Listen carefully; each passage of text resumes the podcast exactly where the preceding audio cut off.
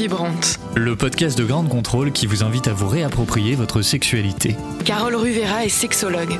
Pour elle, le sexe est le plus grand de tous les plaisirs. Laura Eisenstein est auteure de podcasts et productrice à Grande Contrôle. Libérer cette parole, c'est primordial pour être bien dans sa vie. Chaque semaine, elles réunissent la parole d'anonymes sur des sujets encore tabous. Masturbation, coup d'un soir, fantasme, corps et infidélité. Carole et Laura ouvrent le débat pour que ces pratiques et visions vous fassent vibrer. Jouissons sans entrave. Fantasmer de sa voisine plus âgée, fantasmer euh, des toilettes publiques, d'un plan à trois, de son collègue de bureau. S'autoriser des fantasmes, c'est- le troisième épisode euh, du podcast Vibrant Vibrante. Fantasmer, alors même qu'on est en couple ou qu'on n'oserait jamais le faire dans la réalité, fantasmer chaque jour dans notre tête. Carole, pourquoi c'est si important de fantasmer? Fantasmer, c'est la base de la sexualité. Puisque la sexualité, c'est quoi? C'est les fantasmes, la masturbation et la relation à deux. D'accord. Donc ça, c'est un peu un schéma à, à garder dans la tête euh, pour être bien dans sa sexualité. Euh, oui, parce que les fantasmes, ça nous permet de garder notre libido toujours en éveil. Et puis, ça permet aussi d'atteindre l'orgasme plus facilement. Alors pour comprendre ce qu'est réellement un fantasme, que ça peut être difficile à, à saisir, on est allé à votre rencontre sur la terrasse de Grand Control, encore une fois, et on vous a demandé quelle était la définition pour vous du fantasme. C'est quelque peut chose pas qui atteindre. nous excite, mais qu'on n'a pas le droit de réaliser. Ouais, c'est ça. J'en sais rien, euh, les stars du cinéma, euh, je vais dire une connerie, euh, une cousine. euh, Ça, c'est plutôt le Nord-Pas-de-Calais. c'est quelque chose qui nous fait vibrer tous les jours, mais qu'on peut pas atteindre, parce que je pense que si on le réalise, c'est plus un fantasme. une envie sur le moment, je pense. Euh, si t'as envie de quelque chose, tu t'en parles à ton copain et si lui il est, il est d'accord ou il se dit ah pourquoi pas, bah, ça se fait. Et je pense que c'est plutôt ouais, un truc sur le moment. J'en ai pas énormément des fantasmes, plutôt des envies ou choses qui passent. Je suis pas sûr qu'il y ait des fantasmes qui soient de l'ordre du, euh, de la légende, du truc euh, qu'on veuille faire euh, une fois dans notre vie. Je pense que c'est plutôt des envies spontanées ou quelque chose comme ça. J'en ai pas forcément moi de mon côté. euh, dirais que c'est un désir qui sort un peu de, de l'habituel, faire un truc un petit peu différent, qui, euh, qui est excitant. J'ai l'impression que ça crée pas mal de débats. Carole, la définition du, fantasme, c'est quoi exactement alors? C'est quoi un fantasme? C'est une représentation mentale qu'on se fait, qui est imagée ou suggérée, parce que notre organe principal de notre sexualité, c'est notre cerveau. Et donc, euh, très régulièrement en consultation, euh, je peux demander c'est quoi les fantasmes des gens? Et c'est très euh, intéressant la réponse, parce que ça indique comment est la sexualité des personnes.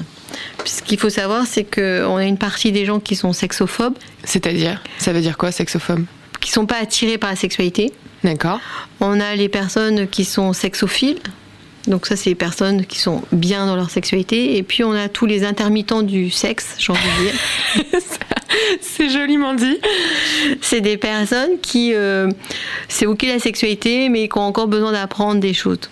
Et donc développer ces fantasmes, ça permet quand même de maintenir le désir présent et d'être au top sur sa sexualité. Maintenant qu'on a la définition, est-ce qu'on peut donner quelques exemples, Carole? Tu te promènes dans la rue, tu vois euh, une personne, euh, peu importe son sexe d'ailleurs, et tu commences à voir qu'elle a des jolies fesses. Ça, c'est déjà le début d'un fantasme parce que ce visuel que tu as commence à éveiller quelque chose sur euh, la douceur de ses fesses, euh, la forme de ses fesses. Et t'es déjà parti dans quelque chose qui va réveiller ton désir d'aller jusqu'à l'acte sexuel. Et donc là, quand tu dis début d'un fantasme, c'est quoi la suite après? Ah bah là, après, on peut se demander euh, où on va le rencontrer, qu'est-ce qu'on va faire avec lui, comment on va lui toucher, embrasser les fesses, lui toucher les fesses. Et ce qui est intéressant dans les fantasmes, c'est que tu as trois niveaux. C'est quoi les trois niveaux? C'est le, le- les débuts quand on observe?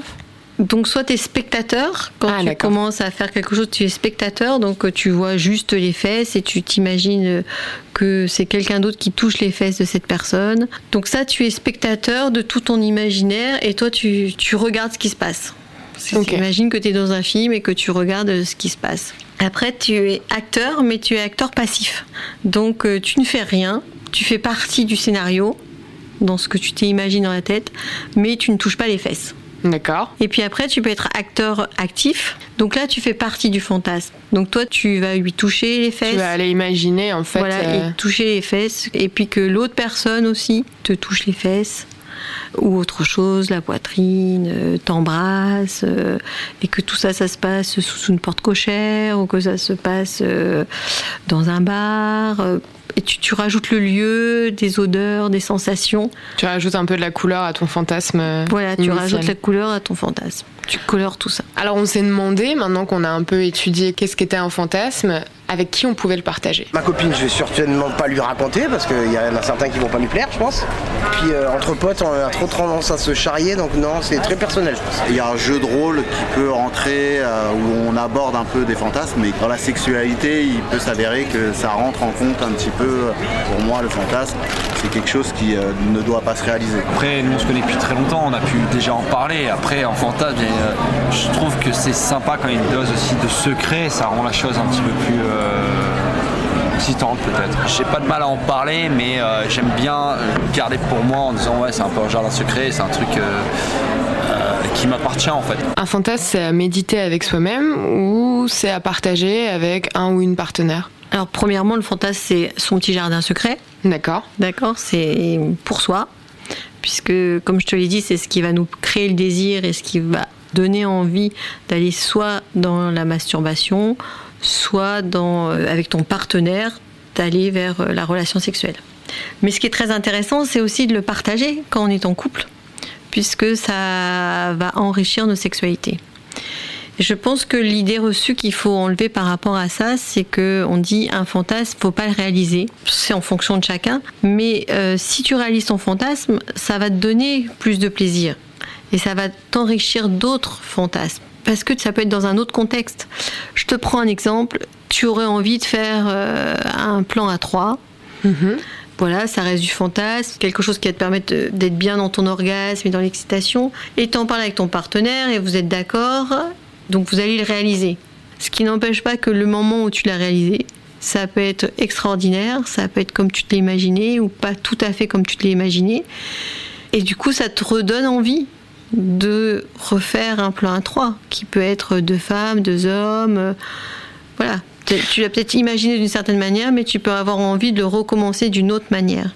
Peut-être que justement, en fait, si le fantasme, on ne veut pas ou on ne cherche pas à le réaliser, c'est parce que vu tout l'imaginaire qu'on met dedans, on a peut-être peur d'être déçu, en fait, par rapport à ce qu'on a fantasmé et la réalité aussi de comment ça se passe. Ah bah c'est sûr que dans tous les cas, entre les choses fantasmées et les choses réalisées, il y a toujours une, une différence.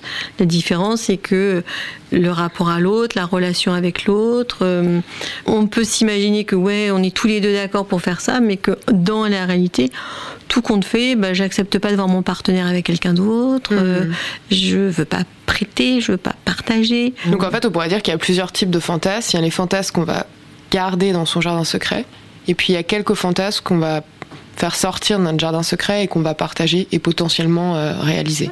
On en a combien à peu près des, des fantasmes euh Pour les hommes, on peut en avoir 20. D'accord. D'accord Parce que ça part de je croise quelqu'un Et j'imagine. Ok. Donc euh, voilà. Et puis pour les femmes, on a à peu près 10 par jour. On va, on va mettre en pratique ces fantasmes. Carole, je fais comment, moi, pour arrêter de m'interdire mes fantasmes chaque jour? Eh ben déjà, tu vas en prendre conscience que c'est utile pour ta sexualité. Oui. Ça, je pense que tu as bien compris que si tu veux avoir euh, une sexualité épanouie, c'est nécessaire. Donc c'est aussi quand tu vas avoir quelque chose de joli qui t'interpelle, euh, tu vas t'autoriser à y penser. Mhm. Et puis après, tu vas prendre des petits moments pour créer ce que tu as envie de créer. Donc du temps pour toi, comme si tu commençais à méditer. Ah, D'accord, donc prendre une demi-heure par jour pour fantasmer. C'est ça.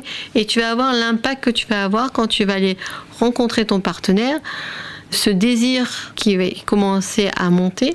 Donc, ok, tu vas oublier que tu n'as pas fait tes tâches ménagères, tu vas oublier que tu as tel et tel souci, parce que là, tu vas avoir cette envie qui a été montée tout au long de la journée va te donner envie de rentrer en contact avec ton partenaire. Même si tu n'as pas pensé à lui ou à elle, c'est quelque chose qui Qui fait partie de mon jardin secret et, là que je vais pas forcément partager.